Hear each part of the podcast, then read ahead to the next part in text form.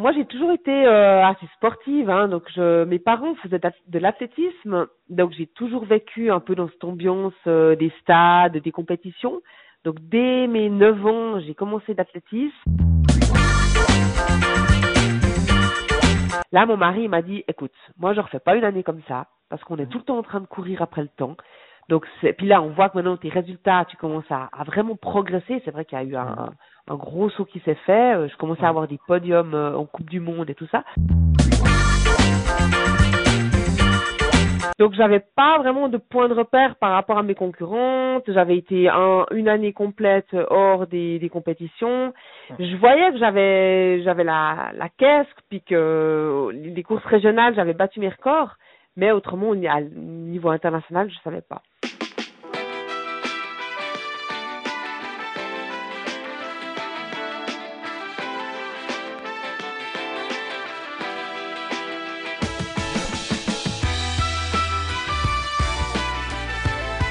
Bonjour à toutes et à tous et bienvenue dans le podcast Au-delà du mur.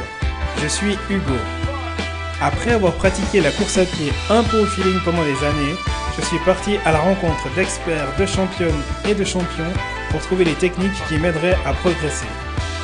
Seul ou avec des invités, je vous partage mes découvertes, des conseils et des astuces pour que vous éprouviez du plaisir dans la course à pied et pour vous aider à construire votre propre champion. Installez-vous confortablement dans votre siège et c'est parti pour l'épisode du jour. La première fois que j'ai rencontré Maude, c'était à l'occasion du Mora Fribourg 2021. Je me rappelle avoir pris mon courage à deux mains pour aller lui demander s'il était d'accord de faire une photo avec moi. Pour vous situer le contexte, j'avais galéré comme jamais pendant un Mora Fribourg, j'étais coulant de sueur et limite en train de perdre conscience quand je l'ai abordé. Elle a tout de suite accepté ma demande de photo avec un grand sourire. C'est sur ce bon feeling qu'après avoir repris mes esprits, je me suis dit qu'elle ferait une invitée de classe mondiale dans le podcast. J'ai repris mon courage à deux mains fin novembre de la même année et je lui ai écrit un message via Instagram. Spoiler, elle a accepté tout de suite. Elle ne savait pas qui j'étais et pourtant elle n'a pas hésité une seule seconde, ça en dit beaucoup sur sa générosité. Maud mène une carrière sportive internationale et pour celles et ceux qui l'ignorent, elle a remporté la Golden Trail World Series en 2021, rien que ça. La Golden Trail World Series, c'est une série de courses à travers le monde où des athlètes parmi les meilleurs du monde en trail s'affrontent. Ce qui la distingue par rapport à d'autres coureuses, c'est qu'en plus d'être une sportive d'élite, elle est également maman de deux enfants. Comment faire pour continuer à vous entraîner et à performer comme vous avez des enfants en bas âge? Comment faire pour que chaque membre de la famille trouve sa place? C'est autour de cette thématique qu'a tourné l'interview qu'on a enregistrée ensemble. Je vous en dis pas plus et je vous laisse écouter notre conversation et on se retrouve juste après. Bonne écoute. J'ai commencé l'entretien euh, comme Laurent Huguenin Elie, je ne sais pas si vous avez déjà entendu parler de lui, c'est le présentateur de l'émission Histoire vivante sur la RTS, en te demandant de décliner ton identité. Ouais, ok. Alors, euh, bon, donc Maud Matisse, euh, j'ai 30, ben, bientôt 35 ans. Euh, J'habite à Olon, dans le Chablais vaudois, et je suis mariée avec deux enfants qui ont 10 et 5 ans. Et puis actuellement, je suis euh, coureuse à pied professionnelle. Génial. Merci beaucoup Maud pour ta disponibilité. J'imagine que tu dois être régulièrement sollicitée quand même pour faire des interviews. Oui, de plus en plus. C'est vrai que ça, ça me prend euh, pas mal de temps euh, au niveau du quotidien, enfin dans le quotidien, ouais. très bien, ça veut dire que ça t'apporte de la visibilité, donc euh, toute visibilité, bonne visibilité, euh, bonne à prendre. Donc, je suis très content pour toi. Les personnes qui regardent la télé, elles ont pu te voir dernièrement dans l'émission sur la chaîne La Télé. c'est comment chez vous? Comment ça s'est passé? Alors, ben super. C'est la première fois que je participais à un jeu télévisé. Et puis, euh, donc on a enregistré, euh, pas le jour même, hein, bien sûr, euh, vous mhm. vous en doutez bien, on a enregistré mhm. quelques jours avant, et puis, euh, donc on a perdu, mais c'était pas grave, on a passé un bon moment. C'était vraiment un jeu un peu, ouais, c'est pas très sérieux, on va dire. Et puis, j'ai appris plein de choses, parce que c'est des questions voilà, que je pense pas que tout le monde savent. Enfin, Mhm. c'est des, ouais, des, des, des anciennes, des, des, des- ouais, des- un peu d'historique. Et Mhm. puis, euh, ouais, c'était chouette. C'était vraiment euh, chouette, même sans public. On devait essayer Oui. de créer un peu l'ambiance et puis euh, je crois qu'on a, on a réussi. À priorité à la bonne, à la bonne humeur finalement. euh, Voilà. génial. C'est donc c'est pas une, une volonté de ta part de te reconvertir dans la télé. euh, Non, pas du tout. non, je suis pas, non, euh, c'est pas mon ma tasse de thé de- d'être sur un plateau. Ah, bon bah très bien. Alors, on, on va revenir du coup sur les sentiers euh, pentus, euh, si t'es d'accord. Mhm. Est-ce que tu pourrais nous parler de ton parcours, ton, ton Oui. parcours jusqu'à maintenant? Alors, moi, j'ai toujours été euh, assez sportive. Hein, donc, je, mes parents faisaient de l'athlétisme. Donc, j'ai toujours vécu un peu dans cette ambiance euh, des stades, des compétitions. Donc, dès mes 9 ans, j'ai commencé d'athlétisme. Euh, avec direct un peu des compétitions euh, le, week-end, mais j'aimais pas du tout courir. Moi, c'était plutôt les disciplines techniques, le saut en longueur, euh, le lancer du poids, voilà, le lancer du disque aussi, j'ai fait. Je faisais un peu toutes les disciplines, j'excellais pas, j'étais un peu moyenne partout. Mais en 2013, je me suis découvert une, une discipline qui était le saut à la perche. Mhm. Et puis, euh, donc, il n'y avait pas beaucoup de femmes qui faisaient encore du saut à la perche. Et là, bah, j'ai eu de, des bons résultats. Et puis, c'est vraiment là où je me suis éclatée, tout en continuant à faire euh, les autres disciplines. Et puis, euh, à mes 18 ans, donc là, j'ai fait de, toujours de plus en plus de... J'avais beaucoup d'entraînements, hein, en- entre 5 à Mhm. 6 entraînements par semaine. Et à 18 ans, j'en avais ras-le-bol de toujours être sur ces stades et j'avais envie de faire euh, des sports d'endurance. Je commençais Oui. à apprécier le, le fait de transpirer, de bien sentir euh, son cardio. Et là, euh, j'ai rencontré mon mari. hum, Et euh, mon mari faisait de la course à pied et de la peau de phoque l'hiver. Oui. Et puis c'est comme ça que j'ai commencé à courir. Donc au début vraiment euh, 100 mètres de dossard, c'était juste pour le fun, une fois, une à deux fois par semaine. Voilà, c'est comme ça que j'ai commencé. Donc euh, le, le goût de l'endurance a toujours été là. Ça n'a pas été trop difficile la transition entre. le- Oui. Oui, oui. Alors la transition a été dure parce que euh, en athlétisme on court très peu. Hein. On faisait euh, juste l'échauffement, c'était cinq tours de stade, je me rappelais. Et puis c'était déjà euh, énorme pour moi. Je me disais oh mais Oui. mon mon dieu cinq tours. Alors les premières sorties avec mon mari c'était dur parce que j'avais jamais couru plus de 20 minutes d'affilée.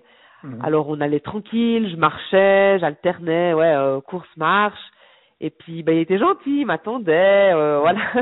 Euh, on a après j'ai pas fait non plus deux heures euh, la première fois, hein. On allait Mhm. peut-être euh, 40, 45 minutes. Après j'ai augmenté à une heure, mais j'ai vite euh, vite progressé et puis ça a été assez rapidement euh, facile pour moi. euh, je pense que j'avais ça dans le sang parce que euh, voilà j'ai rapidement progressé et puis pu courir pendant une heure d'affilée, voire plus. Mm. Voilà. Et puis après, ben, au début, c'est- j'avais plus du tout envie de mettre de dossard. Pour Oui. moi, la compétition, euh, c'était un, enfin, on va dire, c'est toujours un, un, un petit stress, quoi, pour tout le Oui. monde. Donc, Oui. j'avais plus envie d'avoir cette euh, pression. Et puis, au bout de quelques mois, six, sept mois, hum, ben, ça me manquait, au fait, ce- ce- cette adrénaline, cette petite Oui, tension oui. d'avant-course. Bien Et puis j'ai rapidement remis euh, un dossard. Et puis, puis voilà, au début c'est les petites courses comme euh, comme euh, bah, les, le Tour du Chablais, euh, Mort à Fribourg, euh, Mhm. les 10 kilomètres de Lausanne, enfin toutes Ouais. ces courses que tout le monde fait. Mhm. Et puis après, bah c'était plus des courses de montagne, et après du trail, et puis de fil en aiguille, j'en ai fait de plus en plus, quoi. Ouais. Voilà.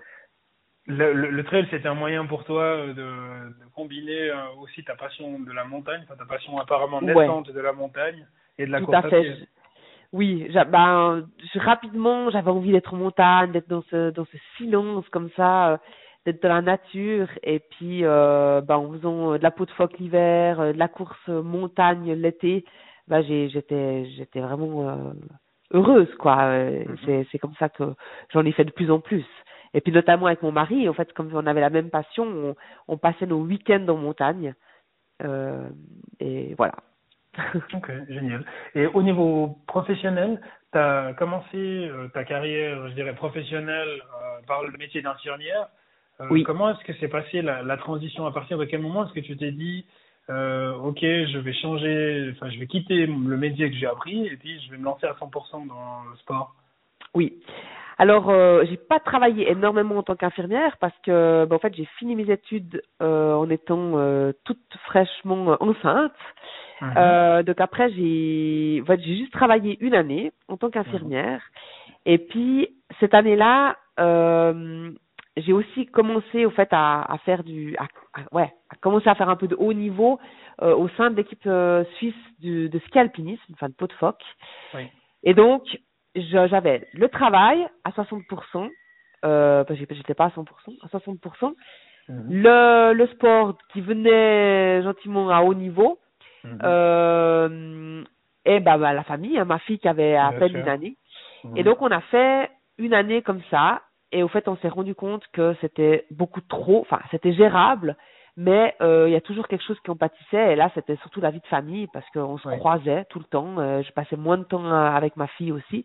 Mhm. Donc là c'est euh, bah, c'est suite à la fin de saison de ski alpinisme, donc en avril 2012, donc ma fille avait une année, pile une année. Oui. Là, mon mari m'a dit, écoute, moi je refais pas une année comme ça, parce qu'on est tout le temps en train de courir après le temps. Donc, c'est, puis là, on voit que maintenant tes résultats, tu commences à, à vraiment progresser. C'est vrai qu'il y a eu un, un gros saut qui s'est fait. Euh, Je commençais Mm. À avoir des podiums euh, en Coupe du Monde et tout ça.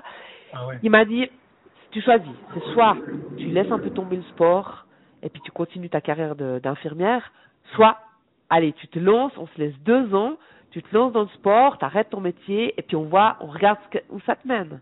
Oui. Et euh, c'est un peu lui qui m'a poussé et puis là j'ai dit, oh bah c'est super quoi, l'occasion elle se présente, euh, allez, on essaye. Et, et voilà. Et donc j'ai arrêté euh, en avril 2012 et puis bah j'ai plus jamais repris parce que bah ça a été euh, toujours crescendo euh, toujours meilleur quoi. suivi, ouais. ouais. Voilà. C'est vrai que ça rend, enfin, le fait d'avoir euh, changé ou arrêté ton métier euh, quasiment au début, ça rend euh, le fait de la transition peut-être un peu moins difficile quand même. Exact. Ouais, Et ouais. tu, et tu- tu te dis que tu as moins de choses à perdre que si ça faisait euh, déjà 15 ans, que tu avais Oui. de l'expérience et des responsabilités euh, dans ce Oui, poste, oui. clairement. Après, c'est vrai que bah voilà, c'est une prise de risque. On s'est dit, euh, bah voilà, on n'a plus qu'un salaire. euh, Est-ce qu'on arrive à tourner? Oui, ok, c'est bon. Euh, c'est pour ça qu'au début, on s'était mis juste deux ans. Et puis, bah, jusqu'en 2018, euh, je gagnais rien, hein, euh, mis à Mhm. part des fois euh, 400, 500 francs tout d'un coup, euh, un sponsor ou un partenaire qui me donnait ça, ou, Mhm. ou pour un résultat dans une course. Mais euh, je vivais pas du tout de, de ça.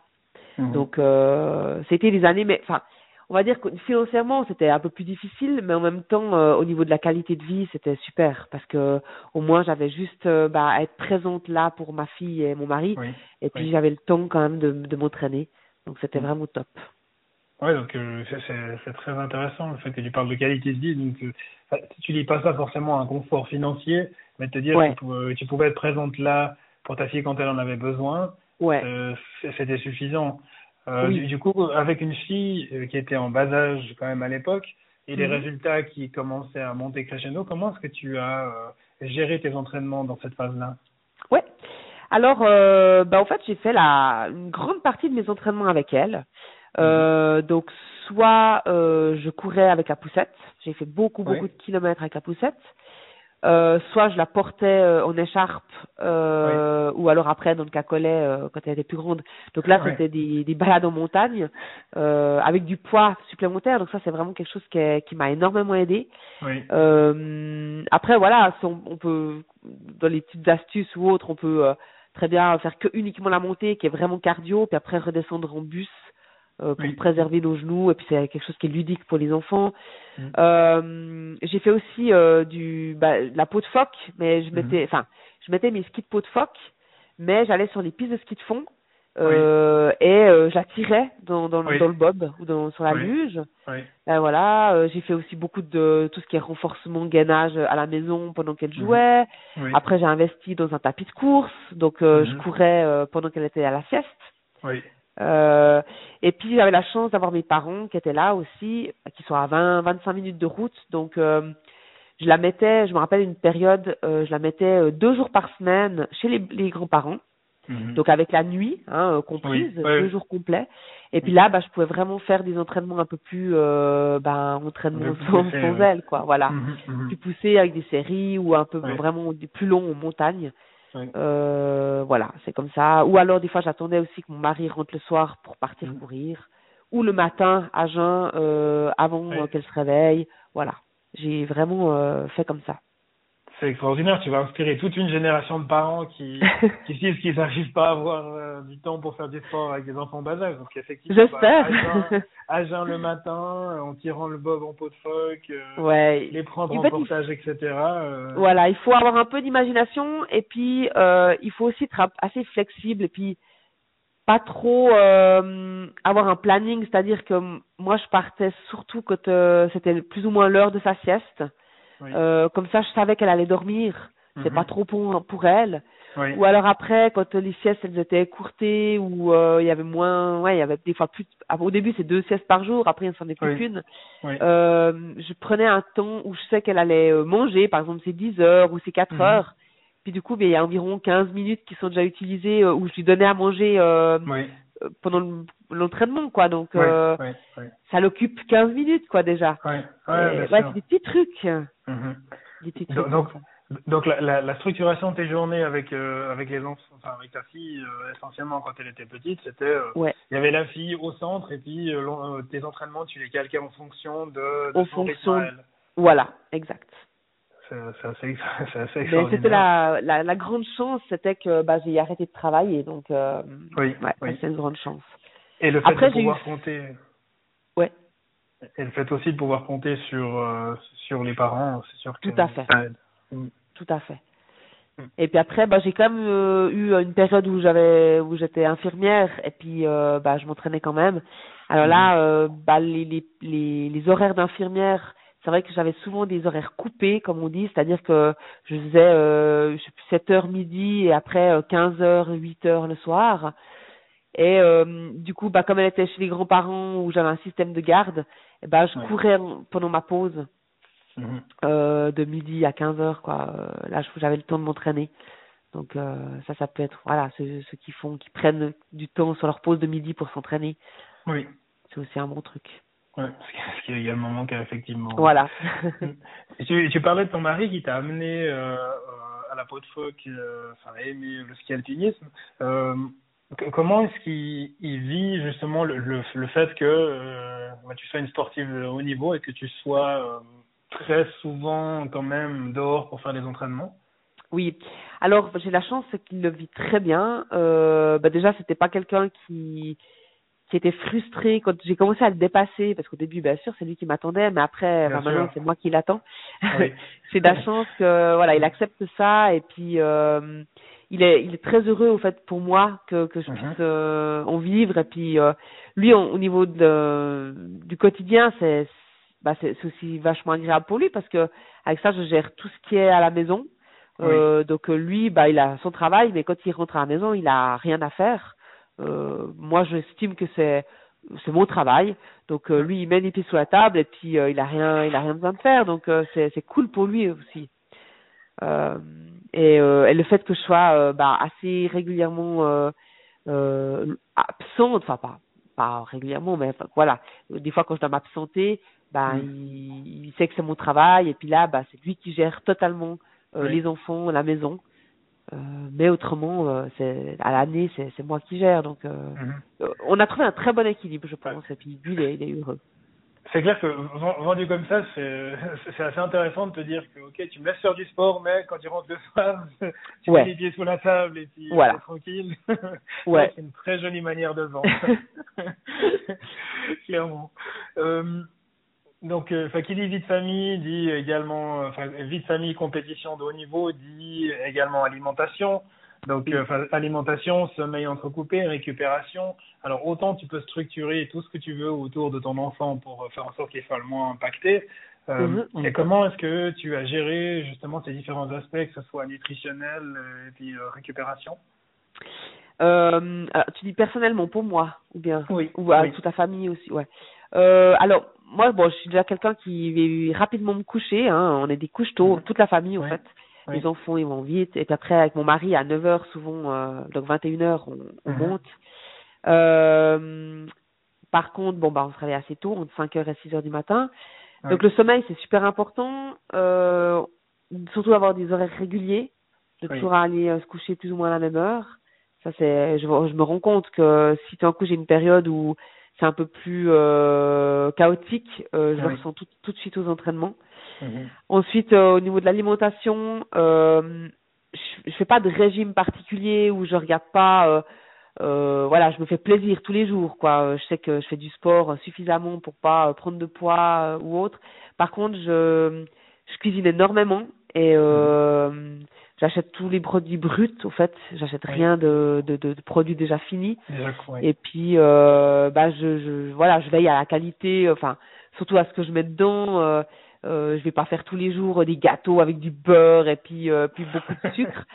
Je j'essaye de cuisiner euh, de façon la plus saine possible quand je m'inspire d'une recette, euh, bah souvent je diminue par deux euh, le, le, le, les grammes de sucre, ou je remplace le beurre par de l'huile ou du serré ou des choses comme ça. Et puis, euh, puis voilà, j'estime que je, je, cuisine assez, euh, assez euh, équilibré, de façon équilibrée. Je mange aussi beaucoup de légumes, beaucoup de fruits. Mmh. J'essaie d'instaurer ça aussi à toute la famille.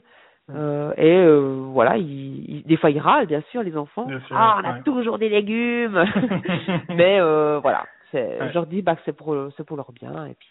C'est également pour leur santé effectivement. Voilà. C'est le bien-être qui profite à tout le monde. Ouais, c'est bien-être voilà. qui profite à tout le monde. Mais on, on j'interdis rien, on mange tous les jours du chocolat, mhm. on fait tous les jours des plaisirs, du fromage, voilà. Oui, clairement. J'ai vu que tu étais suivi euh, par un nouveau coach, apparemment, depuis la fin de l'année passée. Est-ce que tu es également suivi par un, ou une nutritionniste, par exemple euh, qui te donne Non, alors, non, j'ai pas de, de, nutritionniste. Par contre, j'ai eu euh, un temps, en fait, une, une, ouais, une, nutritionniste qui faisait un, un master, enfin, qui faisait une formation, et puis là, elle avait besoin d'un suivi d'une sportive, et là, donc, j'ai été suivie, mais c'était périodique. Mhm. Euh, après, bah, j'ai eu aussi été euh, à des comment euh, pris pris rendez-vous chez une euh, nutritionniste pour voir, pour juste faire un peu un bilan, un peu un check-up de, de ce que je mangeais et tout. Mhm. Ça a toujours été euh, bah, positif, hein, c'est-à-dire qu'elle me disait ouais, bah il n'y a pas grand-chose à changer, continue mhm. comme ça. Il y a toujours des petits conseils qui viennent et puis qui sont toujours bons à prendre, donc j'essaye de de, de, de les pratiquer après au quotidien. Mais globalement, euh, je m'alimente bien de façon générale, quoi. Ouais, ouais. Extra.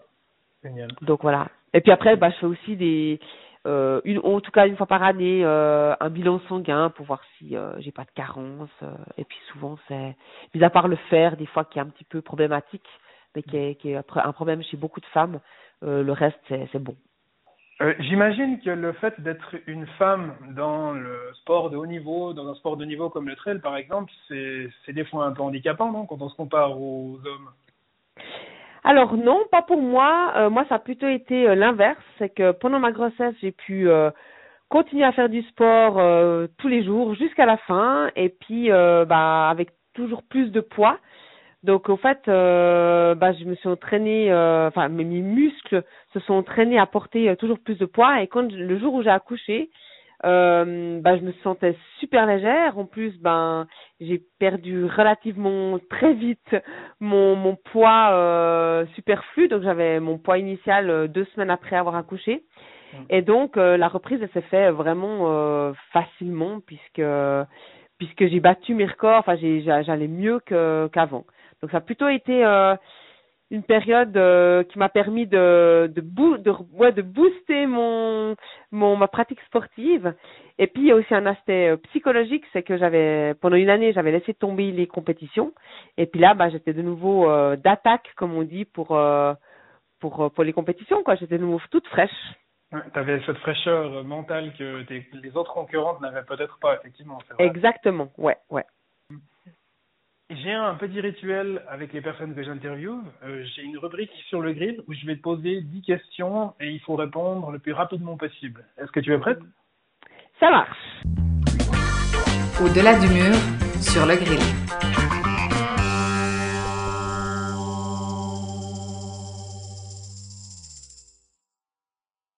Si tu devais choisir 15 sports, lequel est-ce que tu choisirais entre le ski alpinisme, le trail ou la course sur route? Trail.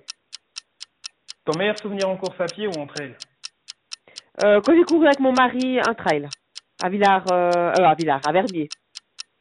Quelque chose que tu veux vraiment faire avant la fin de ta carrière euh, Aller aux Jeux Olympiques. Une course à laquelle tu as toujours voulu participer euh, Aucune idée. non, j'en ai pas. Ouais, mis à part les jeux, mais euh, ouais, j'ai pas de course qui me vient à l'esprit comme ça. Bon, c'est super, t'as déjà fait toutes les courses de tes rêves, c'est excellent. Bah, je crois, ouais. On continue. Tu te vois où euh, On se projette dans l'avenir. Tu es le 23 février 2026, c'est le lendemain des Jeux Olympiques d'hiver qui auront lieu à Cortina d'Ampezzo en Italie. Euh, bah, je me vois euh, là-bas, en fait, en train de fêter une médaille. Génial. Ta plus belle victoire? Oh, euh, il y en a trop. Euh, allez, le record euh, sur Cerzinal. Si on demande à tes enfants, euh, elle fait quoi dans la vie, maman? Ils répondraient quoi? Elle court. Fondue ou raclette? Euh, Raclette. Ton film préféré? Oh, je suis pas très film. Ou ta série? Ouais, non. Je, je non plus, je suis pas très télé en fait. Euh, actuellement, on va dire, euh, je regarde euh, le ah non, je sais, je, je, je, ma fouille. Euh, le truc du chef là euh, où ils doivent euh, ah Top faire des, Chef, des repas. Euh, pardon? Le truc du chef, c'est-à-dire? Non, ouais, en fait, ils font, ils font de la cuisine et puis euh, ils s'invitent. C'est toute la semaine, ils vont les uns chez les autres et puis euh, ils doivent euh, concocter un Ah. repas pour tous. Ah, un Euh, dîner presque parfait. Un dîner presque parfait, voilà. Oh, ok, d'accord. C'est juste un peu ça qui est actuel. je, je vois l'émission. ouais. Euh, dernière question, ton idole J'en ai pas non plus. Euh, moi, j'admire ceux qui sont euh, qui courent encore à plus de 80 ans. Ah ouais, C'est vrai que c'est des exemples de détermination et puis de résilience. Ouais, puis de clair. santé et de ouais. Mais j'ai pas d'idole, non plus. J'ai ouais. Bravo. J'avais Bon, envie de voilà. poser des questions faciles. euh, Il y en a quelques-unes qui, en- qui ont posé quelques soucis. Bon, bah, c'est très bien. Hein. euh, Si tu regardes pas la télé, il y a personne qui va t'en vouloir. Ouais, non, je regarde. C'est vrai que je, je, je suis rarement devant la télé, quoi. Hmm. Très bien. Euh, on passe à la rubrique suivante où euh, tu vas, euh, tu as gentiment accepté de nous raconter une expérience marquante dans ta carrière sportive Mhm. ou personnelle ou professionnelle. Quel événement est-ce que tu as choisi de nous raconter aujourd'hui? Alors, c'est la première fois que j'ai gagné les championnats d'Europe euh, de course de montagne en 2017. C'était en Slovénie. Et bah, en fait, je, je revenais de, de ma deuxième grossesse. Donc, j'ai accouché en septembre 2016. Et là, c'était en juillet 2017. Donc, j'avais pas vraiment de point de repère par rapport à mes concurrentes. J'avais été un, une année complète hors des, des compétitions. Je voyais que j'avais j'avais la, la caisse, puis que les courses régionales, j'avais battu mes records. Mais autrement, au niveau international, je savais pas. Et là, euh, de repère, ouais. Voilà. Et là, en plus, bah, c'était magnifique parce que bah, toute ma famille était venue avec moi, mes enfants, mes parents aussi. Ils ont fait le voyage et euh, bah, je pars et euh, au, à mi-course, j'ai pu passer en tête. Mm. Et euh, bah, en fait, bah, j'ai gagné la course. Donc, euh, c'était une monstre surprise. Euh, là, je crois que c'est la première fois que j'ai pleuré à l'arrivée. Ouais. Et euh, je me suis dit, waouh, là, je crois qu'il y a quelque chose à faire. Je suis dans mon élément je, je c'est un peu c'était un peu le début de ma carrière euh, professionnelle parce qu'après en 2018 euh, voilà j'ai eu des sponsors qui qui ont fait que j'ai pu en, j'ai- je pouvais en vivre Mhm. donc euh, ça a été vraiment un tournant Oui. euh, voilà C'est- ça a été, euh, c'est- c'est c'est l'élément fondateur après toutes ces années où tu as, fait des podiums, donc tes résultats ils étaient quand même Ouais. pas, pas discrets, hein, tu avais quand même des bons résultats. C'est vrai que euh, pouvoir vivre justement de ton sport et acquérir cette visibilité, cette notoriété, c'est c'est quelque chose qui, qui est assez extraordinaire. ouais c'était vraiment euh, c'était un rêve et puis ça c'est devenu réalité à ce moment-là et Mm. puis euh, ouais c'était un peu l'élément déclencheur de dire euh, qu'on a fait championne d'Europe bah voilà dans, dans le CV ça fait toujours bien Oui. Voilà, c'est et puis pour moi, pour ma pour ma comment mon ego, enfin je veux dire c'était je me suis dit waouh, j'ai je viens d'accoucher, j'ai deux enfants Oui. maintenant et puis j'arrive à être au top du top. Mm. Euh, c'était hyper euh, gratifiant et puis ça m'a donné une monstre confiance pour la suite. Ouais, c'est c'est surtout ça peut-être que qu'il faut retenir, c'est que avoir des enfants, ça signifie pas forcément la fin d'une carrière. C'est euh, peut-être une parenthèse ou c'est peut-être une nouvelle aventure. Ça rend peut-être les choses plus difficile pour tout ce qui est entraînement, mais après, quand tu reviens, tu as peut-être cette niaque que les personnes qui n'ont pas d'enfants euh, peuvent pas connaître parce qu'elles sont dans leur routine de s'entraîner, d'avoir toujours le même rythme. Et puis quand tu as les enfants, ça t'oblige à constamment t'adapter. Cette expérience, cette maturité qui t'a certainement profité pendant cette course. Oui. Et puis le fait d'avoir une famille, d'avoir des enfants comme ça, moi je pense que c'est une force aussi. Alors comme tu dis, il faut s'adapter. Enfin voilà, on a un peu moins de temps euh, à disposition pour s'entraîner, mais c'est une force parce qu'on n'a pas que le sport. Et puis euh, le, le risque quand on est professionnel, euh, enfin moi je vois avec certaines personnes, quand on est professionnel dans le sport et qu'on n'a rien d'autre, c'est que mhm. tout tourne autour de ça et quand ça va pas, bah il y a rien qui va. Et puis bah, voilà, le fait d'avoir autre chose, c'est moi je pense dès que mon entraînement est fini bah je pense à autre chose. J'ai ma famille j'ai ma vie et puis euh, et puis on, on, relativise aussi on relativise aussi beaucoup plus les choses. Euh, donc euh, ouais c'est vraiment une force je pense. Ah, ça, ça t'oblige à être euh, à être plus terre à terre des fois effectivement. Ouais exactement. coupable de décompression que tu as avec la famille les les personnes qui font que du sport à 100% comme Tout tu à dis fait. si elles ont si elles ont rien d'autre s'il y a quelque si elles se blessent c'est vrai que c'est un drame. Ouais. il y a plus il y a plus rien qui va quoi Ouais, et puis elles ressassent leur, entraîne, leur entraînement Mhm. été ou leur compétition. Donc, euh, ouais, non, c'est. Voilà, faites des enfants pour performer. c'est ce qu'on retiendra, ce qu'on retiendra effectivement de, de ton expérience. On arrive gentiment au terme de cet entretien, Maud. Mhm. Encore merci euh, d'avoir passé ce petit moment avec nous. Mais avec plaisir. J'espère que j'ai donné des idées à certains. C'est assez extraordinaire. euh, la, la plupart des conseils que tu nous as donnés, alors je les pratique, mais euh, le fait de savoir qu'il y a une championne de haut niveau qui qui caracole en tête, je dirais des podiums. euh, si, si pour toi ça marche, alors je ferai peut-être pas des podiums, mais ça veut dire que pour moi ça peut marcher aussi. Ben oui. c'est- que c'est un bon moyen. Mais Mais oui. euh, avant de te quitter, c'est quoi tes prochaines aventures? Alors là, je, mon gros objectif, euh, ce sera euh, les championnats d'Europe d'athlétisme qui sont au mois d'août euh, donc 2022 à, à Munich sur marathon. Oui. Euh, et pour ça, pour cela, je vais courir le marathon de Zurich le 10 avril et je dois courir en moins de 2h32. Voilà. Joli chrono. Joli chrono. Ouais. Comment se passe la préparation? Bah très bien, très bien. J'ai un nouvel entraîneur en plus, un jeune. Euh, donc ça donne un peu de un nouvel élan, une nouvelle Oui. motivation et tout se passe bien. Est-ce que tu partages euh, tes exploits, tes entraînements, un peu de ta vie pour qu'on puisse te suivre sur des plateformes? Oui, bien sûr. Alors j'ai un compte Instagram, Maud Matisse, tout simple. Oui. Et puis euh, un compte Facebook aussi, Maud Matisse. Euh, et je mets tout, ouais, assez régulièrement, tous les deux, trois jours, quelque chose. Sur Mm. soit sur mon quotidien, soit sur mes sur mes entraînements. C'est génial. On se réjouit de, se- de te suivre et de pouvoir continuer à t'encourager dans ta préparation. Bah, bon Maud. Merci beaucoup. Merci à vous. À très bientôt. Bonne journée, à très bientôt. Ciao. Encore merci Maude pour ta générosité et ta disponibilité. Ce que je retiens de cette discussion, c'est la détermination dans un premier temps, parce que j'imagine même pas les efforts qu'elle a dû fournir pour continuer à rester active pendant ces deux grossesses. Je retiens également faut de la flexibilité dans l'aménagement de notre planning quand on veut faire du sport avec des enfants en bas âge, et que chaque opportunité pour s'entraîner, aussi courte ou lente soit-elle, est bonne à prendre. Si vous aimez le podcast Au-delà du mur, faites-le moi savoir en me donnant 5 étoiles sur Spotify ou Apple Podcast. Vous pouvez écouter et réécouter tous les épisodes déjà enregistrés et vous pouvez suivre mes aventures sur mon compte Instagram SuperHugoCH. Vous dis à très vite. Allez, ciao